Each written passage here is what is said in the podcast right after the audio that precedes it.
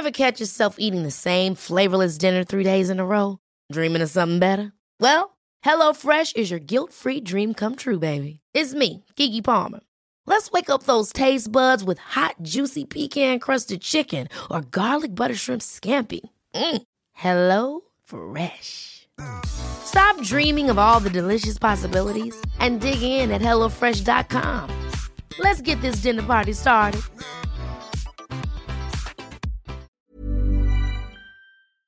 El tenista serbio Novak Djokovic ha estado cinco días retenido en Australia después de que el gobierno del país le retirara su visado por no estar vacunado.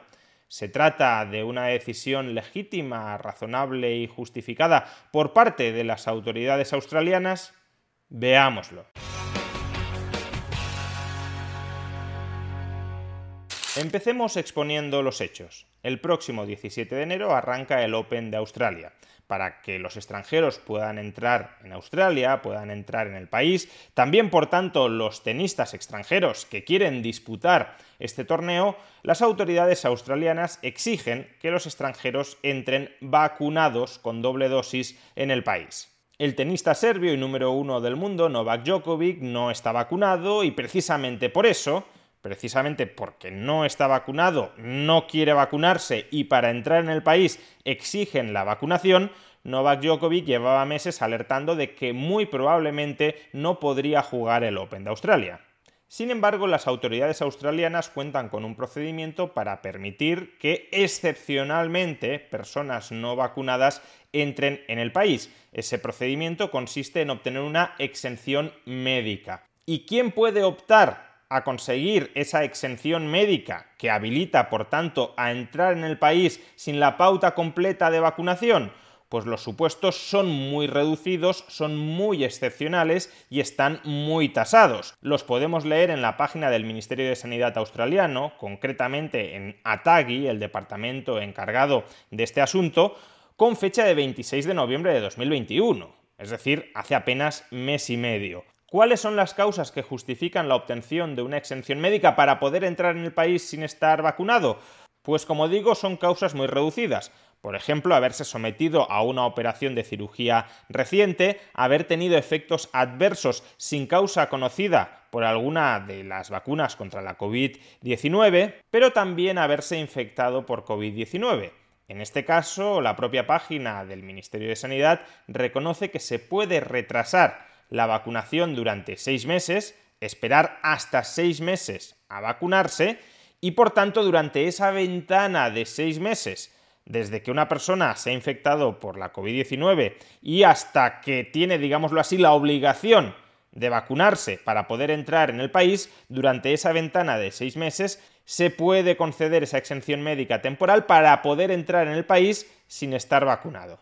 Esa es precisamente la vía procedimental que explora Djokovic para tratar de entrar en Australia sin estar vacunado, conseguir una exención médica. Y el pasado 4 de enero, Djokovic anuncia en sus redes sociales que ha logrado esa exención médica, una exención médica que no fue otorgada por ningún perito privado, sino que fue revisada y aprobada a través de un procedimiento ciego, es decir, que no se sabía que era la solicitud de Djokovic, por dos cuerpos médicos nombrados, por un lado por Atagi y por otro lado por el gobierno del estado de Victoria, que es el estado donde se disputa el Open de Australia. Es decir, que estamos ante una concesión oficial de una exención médica después de que dos paneles médicos nombrados por las autoridades australianas revisaran la solicitud y la documentación de Djokovic y consideraran que con esa solicitud y con esa documentación esa persona, que no sabían que era Djokovic, porque repito, el proceso es ciego, merecía la exención médica de poder entrar en el país sin estar vacunado. No solo eso, el propio Ministerio del Interior de Australia había comunicado a Djokovic que su solicitud cumplía todos los requisitos y que por tanto estaba autorizado a entrar en Australia. Y en función de qué supuesto, de los restrictivos y tasados supuestos que autorizan la concesión de una exención médica para entrar en Australia sin estar vacunado, en función de qué supuesto Djokovic obtuvo esa exención médica, pues en su momento no lo comunicó. pero ahora sabemos que lo obtuvo porque el pasado 16 de diciembre Djokovic se infectó de coronavirus y así quedó acreditado en una PCR. Por tanto, según las directrices que hemos visto antes y según el propio documento expedido por las autoridades australianas, Djokovic no tendría obligación de vacunarse para poder entrar en el país hasta el mes de mayo de este año 2022. Por tanto, podría entrar este mes de enero sin estar vacunado gracias a esta exención médica. Sin embargo, nada más Djokovic hizo público en sus redes sociales que podría finalmente entrar en Australia y disputar el Open de Australia sin necesidad de demostrar que está vacunado, gran parte de la sociedad australiana se mostró indignada con ese supuesto privilegio que había logrado un multimillonario antivacunas. Recordemos que Australia ha sido uno de los países que ha experimentado una política más contundente, más restrictiva de las libertades individuales en su lucha contra la pandemia. Y por tanto, muchos australianos percibían que aquí existía algún tipo de trato de favor. Nosotros hemos sufrido un cercenamiento brutal de nuestras libertades individuales durante meses para intentar contener la pandemia y ahora llega un señorito serbio multimillonario y puede entrar en el país sin estar vacunado.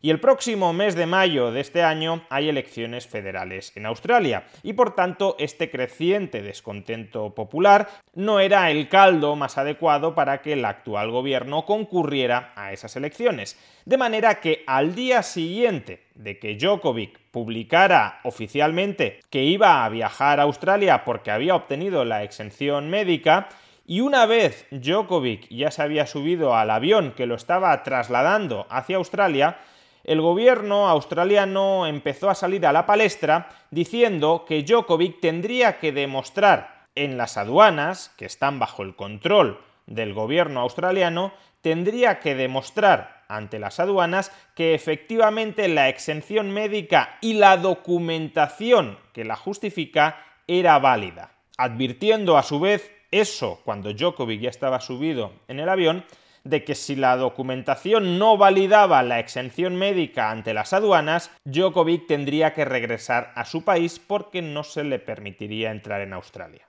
Y así las cosas, cuando Djokovic pisa suelo australiano, es retenido por las aduanas, las cuales se encargan de revisar si la documentación que llevaba, que portaba Djokovic, acreditaba, validaba la exención médica que ya le había sido concedida por las autoridades australianas. Y se llega a la conclusión de que esa documentación no validaba la exención médica porque el gobierno australiano reinterpreta sus directrices y alega que haberse infectado de COVID no es una excusa válida para entrar sin estar vacunado. ¿Y basándose en qué argumentos el gobierno australiano reinterpreta sus propias directrices?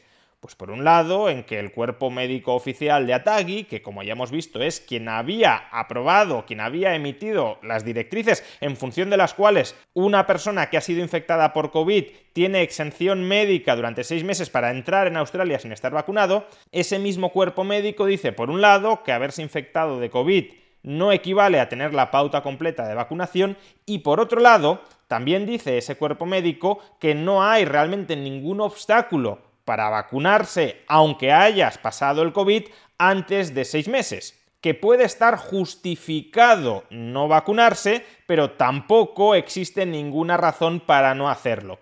Y sobre ese argumento, cogido con alfileres, el gobierno australiano reinterpreta que aunque hayas sufrido COVID en los últimos seis meses, sí tienes la obligación de estar vacunado para entrar en Australia. Y es cierto que el gobierno australiano envió cartas privadas a la Asociación de Tenis, a los organizadores del Open de Australia, indicándoles con la ambigüedad que ya he expuesto que no había garantías de que se otorgara la exención médica a una persona infectada por COVID y no vacunada. Pero esas cautelas, conviene además aclararlo, jamás se le trasladaron a Djokovic. Los organizadores del Open de Australia siempre le manifestaron a Djokovic que si conseguía la exención médica podría entrar en el país y finalmente, de hecho, consiguió esa exención médica después de ser revisada y validada por dos cuerpos médicos nombrados por autoridades públicas australianas y después de que el Ministerio del Interior además aclarara que la exención médica era válida. Pues bien, con todo esto, las aduanas australianas, el gobierno australiano le retira el visado a Djokovic sin darle tiempo suficiente a buscar asesoría y presentar alegaciones, y lo encierra en un hotel de inmigración irregular a la espera de que un tribunal se pronuncie. Entre tanto, y este hecho me parece muy significativo, el pasado sábado a la tenista checa Renata Borakova, las autoridades australianas le cancelan retroactivamente el visado después de que esta tenista ya había entrado en el país y ya había empezado a disputar los partidos preliminares de la versión femenina del Open de Australia.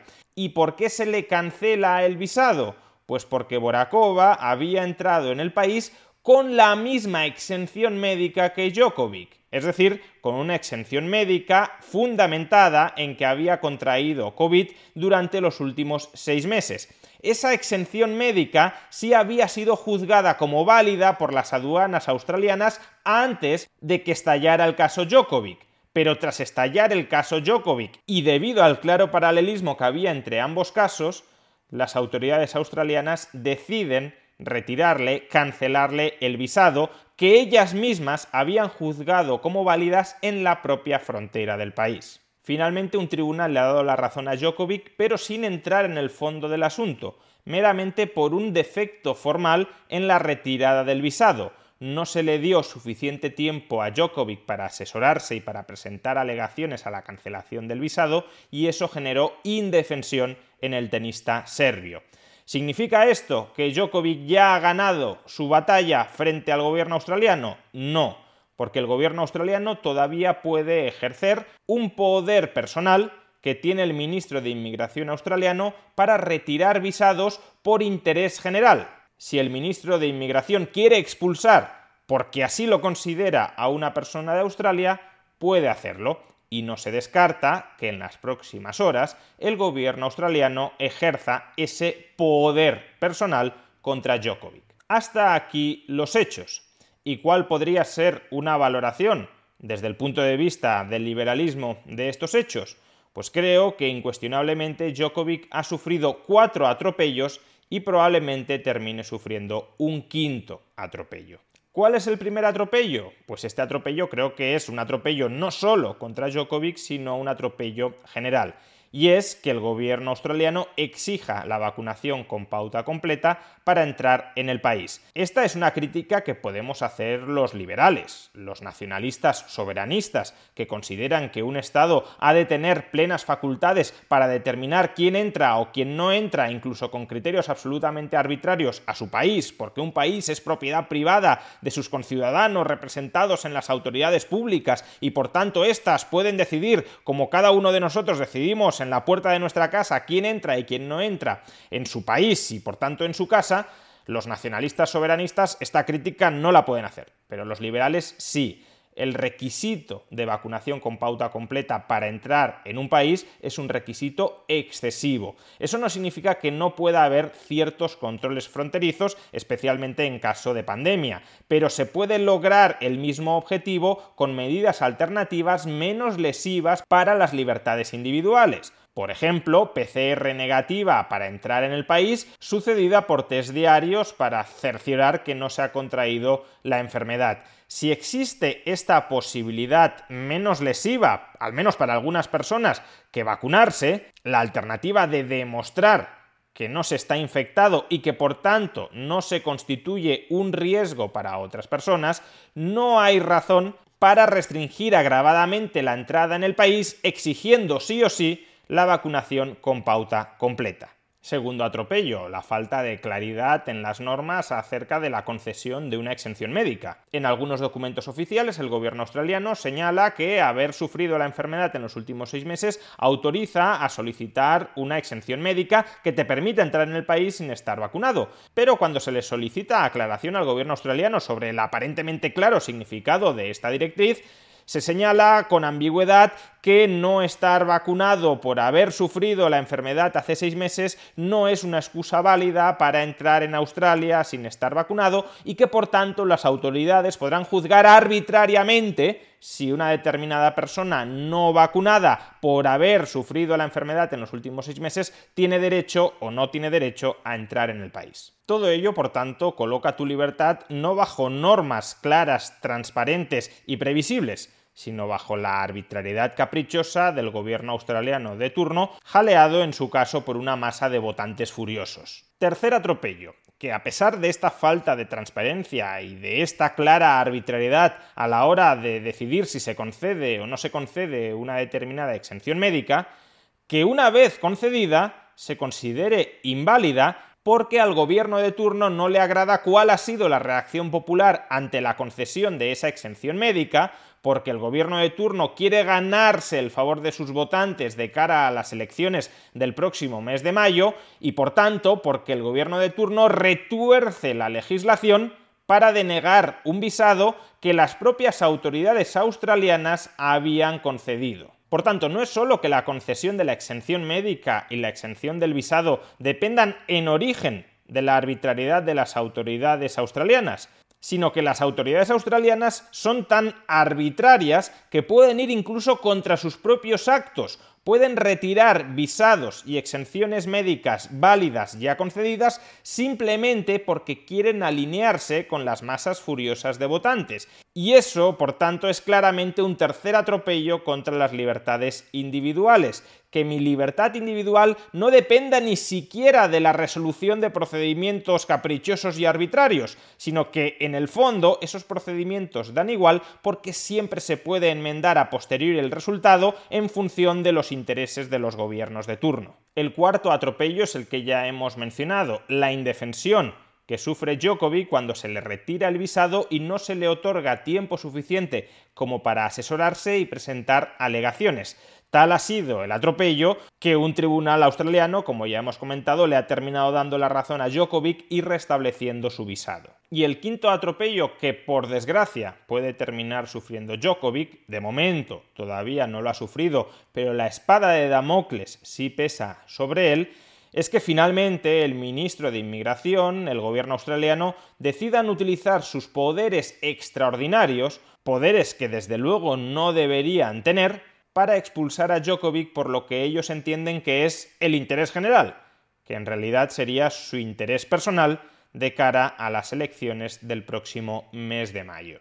En definitiva, uno puede discrepar profundamente de la posición antivacunas de Djokovic.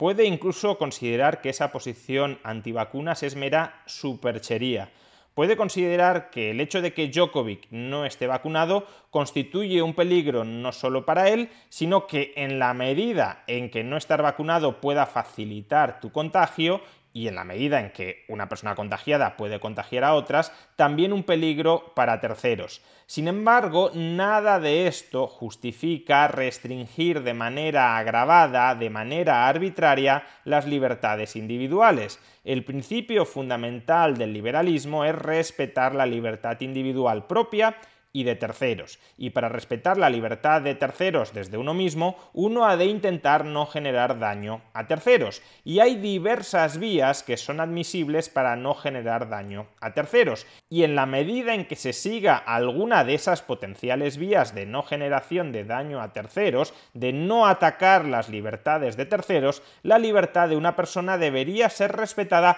por mucho que su comportamiento, por mucho que sus ideas no nos gusten. Lo contrario, atacar las libertades de una persona que pone salvaguardas suficientes para no generar daño a terceros, aun cuando esas salvaguardas no sean las que a nosotros nos gustaría que colocara, atacar las libertades de esa persona sin justificación no es propio de una sociedad liberal, sino que es propio de una sociedad despótica y progresivamente tiránica.